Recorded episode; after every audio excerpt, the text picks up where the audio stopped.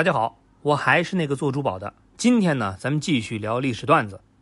去年的十月份去了一趟拉萨，在亲历了优美的高原风光的同时，很多人文的东西算是让我饱食了一顿精神大餐。今天呢，就简单聊聊那些明星们供佛的事情。首先就是所谓供养这个事情呢，是非常的正常。佛教最早的创始人释迦牟尼就严格要求出家人不能积蓄财物，就算是出家以前如果有家产的也要舍弃。既然没有财物，衣食住行这种问题怎么解决呢？穿衣这个事儿呢倒是好办，关键是吃饭。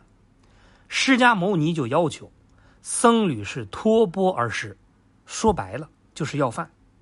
普通人向僧人提供饮食。被称之为供养，而这种状态一直就持续到现在。不过新闻上说的这个供养上师有一个特点是，一般都是藏传佛教。而关于这些故事呢，可以搜一下我前边专辑里的《极简西藏史》系列。藏传佛教是个大杂合体，以前那个地方呢信一种原始的宗教叫本教，各种神神鬼鬼。后来松赞干布是娶了两位公主，一位呢是大唐的文成公主，一位呢是尼泊尔的尺尊公主。然后，两位公主带过去的宗教典籍在西藏杂交开花，所以藏传佛教是同时吸收了唐朝这边的佛教和印度那边的婆罗门，以及西藏本地的土生本教，整体可以说是非常的花哨。到了元代呢。随着蒙古的崛起和扩张，藏传佛教在蒙古上层很快就传播开来。藏传佛教成功的原因也很简单，它的底层代码是原始的本教和佛教，既吸收了本教的原始，又吸收了佛教的宏大。向下够低，向上呢够高，像什么呢？就像一个系统，就像苹果系统一样酷，但是呢又能在小霸王学习机上运行。既有一点非常原始的宗教仪式，比如人骨人皮做法器，而且还有一些非常高大上的世界观，这就非常适合蒙古贵族这种半文盲暴发户的统治集团。藏传佛教在元代很是兴盛，不只是蒙古人，在中原汉族地区发展的也非常快。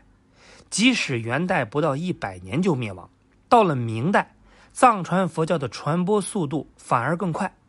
因为明朝皇帝要笼络西藏和蒙古地区的领袖，经常会请有名望的藏僧来说法，或者是举办各种法事，相应的呢，也接受了一些藏传佛教的内容。明朝官僚的身边就经常有喇嘛出现。等清朝建立，原本女真人是信奉原始的萨满教，后来渐渐强盛起来。当时蒙古在和明朝两百多年的对抗中早就分裂了。随着清的强大，经过几次战争，蒙古开始与清合作，而蒙古人信奉的藏传佛教自然也在女真人的地区传播。这就跟当年在蒙古早期一样，已经经历数百年打磨的藏传佛教，比起粗糙的萨满教强太多了。很快，满清的上层也开始接纳藏传佛教。等到清军入关建立清朝，清代的皇帝们对于怎么从思想上控制蒙古、西藏、新疆这么一大片地方，很是费脑筋。而为了拉拢蒙古各部和西藏，清朝的皇帝不论真假，看起来都非常敬奉藏传佛教，有的呢干脆就皈依了。至于建立藏传佛教寺院和举办法会，更是不计其数。光是在承德避暑山庄就建了几十座寺院，供养的僧侣成千上万。四阿哥胤禛当上皇帝之后，还把原来的雍王府改成了现在的雍和宫，可见皇族对这个宗教的扶持力度。而乾隆时期还官方认可了四大活佛的转世制度，分别是掌握前藏的达赖、后藏的班禅、外蒙古的哲布尊丹巴。和内蒙、青海的张家分而治之，防止他们勾结成一块儿。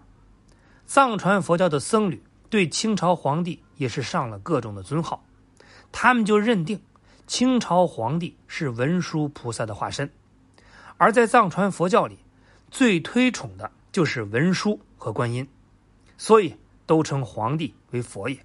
也就是从那个时候起，藏传佛教就成了国家宗教，清朝的皇室开始供养宗教上师，那上行下效，民间对这件事儿也是非常的上心。京城的达官巨富，有个节假日就给上师送钱求平安。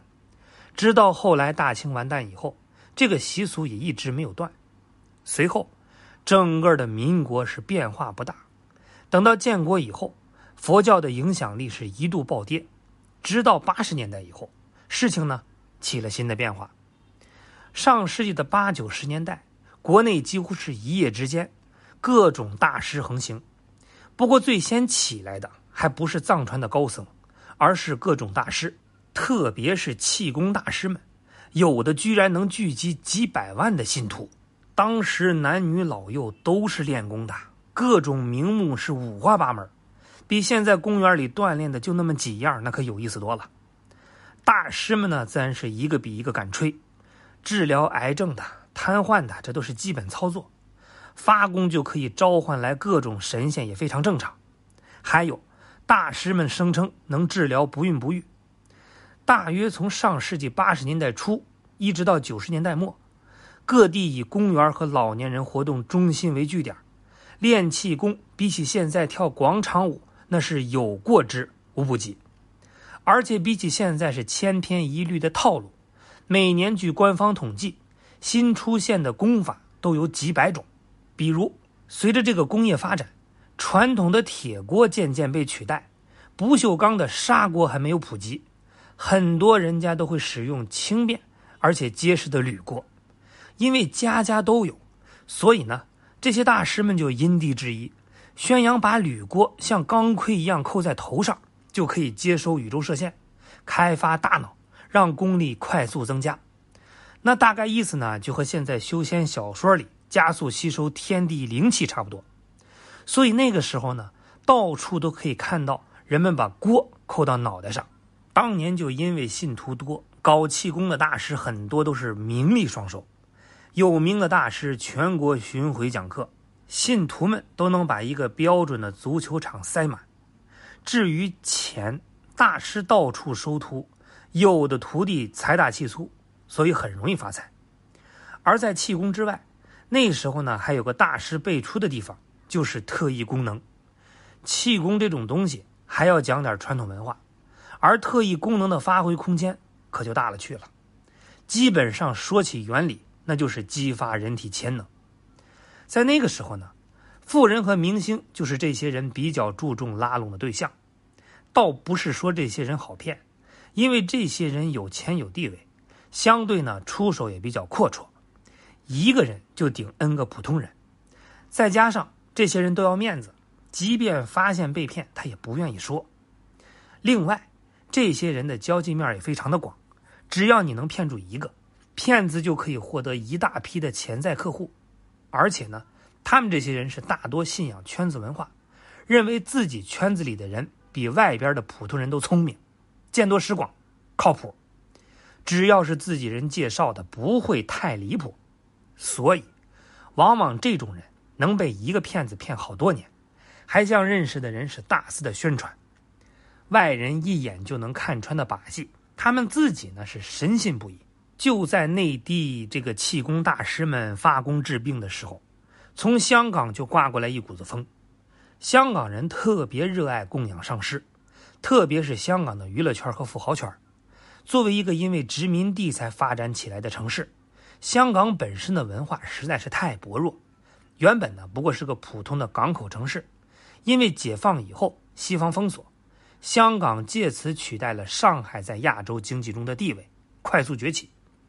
前面咱们说了，只要是突然之间的快速崛起，都会因为找不到成功的原因，他陷入迷茫，需要找一个精神上的寄托。那一个国家如此，一个人呢也是如此。那什么行业日常会突然崛起呢？显然是娱乐圈，能不能成功，很多时候都是随机的。说不定你怎么就红了。